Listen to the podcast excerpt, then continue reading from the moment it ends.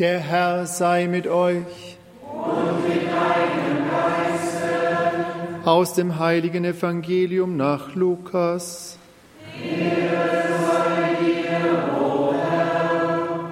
In jener Zeit wollte ein Gesetzeslehrer Jesus auf die Probe stellen.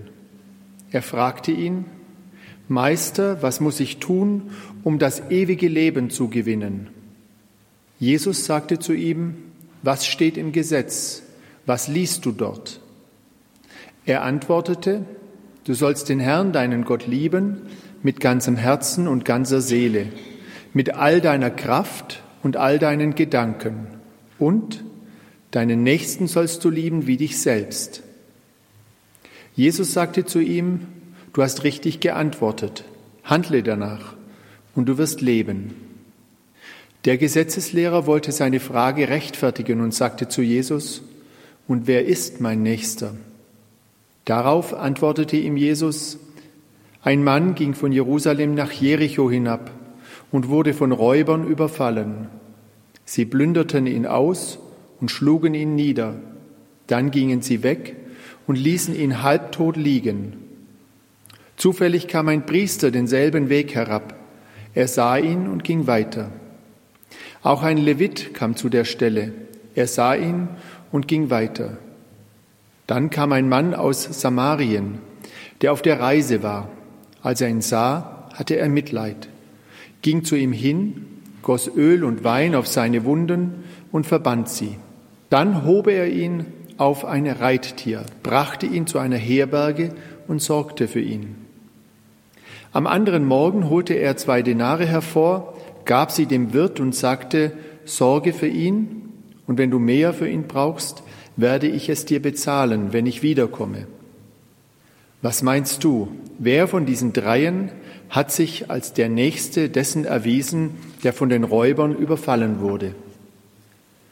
Der Gesetzeslehrer antwortete, der, der barmherzig an ihm gehandelt hat. Da sagte Jesus zu ihm, dann geh und handle genauso. Evangelium unseres Herrn Jesus Christus.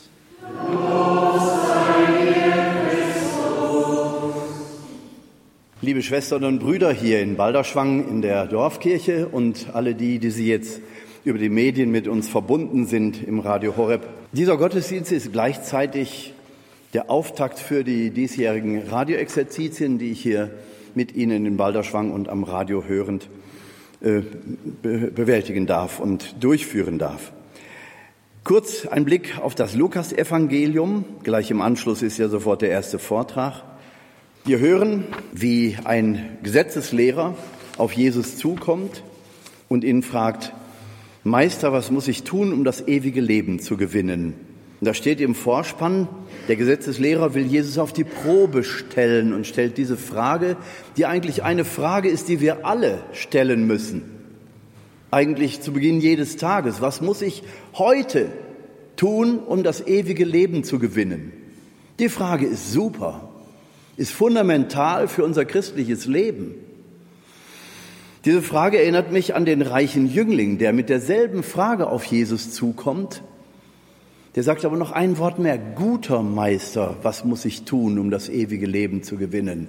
Und in diesem guter Meister ist so ein bisschen so Betulichkeit, so sich äh, liebevoll anvertrauen und Jesus geht da sofort drauf ein und sagt, was nennst du mich gut? Nur einer ist gut, der Vater im Himmel.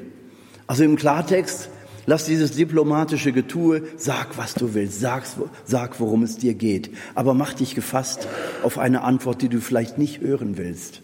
Geh und verkaufe alles. Gib deinen Besitz den Armen und dann komm und folge mir nach. Das muss sich der reiche Jüngling anhören. Und dieser Gesetzeslehrer, der Jesus auf die Probe stellen will, stellt aber eine fundamental wichtige Frage eben auch, was muss ich tun, um das ewige Leben zu gewinnen? Der Gesetzeslehrer wird anders gefragt als der reiche Jüngling. Der reiche Jüngling muss sein Reichtum weggeben. Der Gesetzeslehrer wird gefragt, was liest du im Gesetz? Der antwortet auch ganz fundamental und berichtet sofort vom ersten und wichtigsten Gebot, nämlich das Gebot der Liebe zu Gott und dem Nächsten. Dann will er die Frage rechtfertigen und fragt, wer ist denn mein Nächster? wenn ich durch Krefeld gehe, zum Beispiel, da wo ich wohne. Eine Stadt mit so viel Nichtsesshaften, wie ich kaum jemals anderswo erlebt habe. Da kann ich am besten 20 Euro Stück in der Tasche haben, weil so oft werde ich circa gefragt um Geld von Nichtsesshaften. Wie gehe ich damit um? Und Jesus sagt, dein Nächster ist der, der vor deinen Füßen liegt und in Not ist. Und Jesus berichtet in seinem Gleichnis von zwei wichtigen Menschen, ein Priester, ein Levit, die gehen vorbei. Aber der Samariter, der in den Augen der Juden als Jude zweiter Klasse gilt, der bleibt stehen, das bekannte Gleichnis, wir kennen das von Kind an. Also die Situation, das heute, das hier und jetzt ernst nehmen.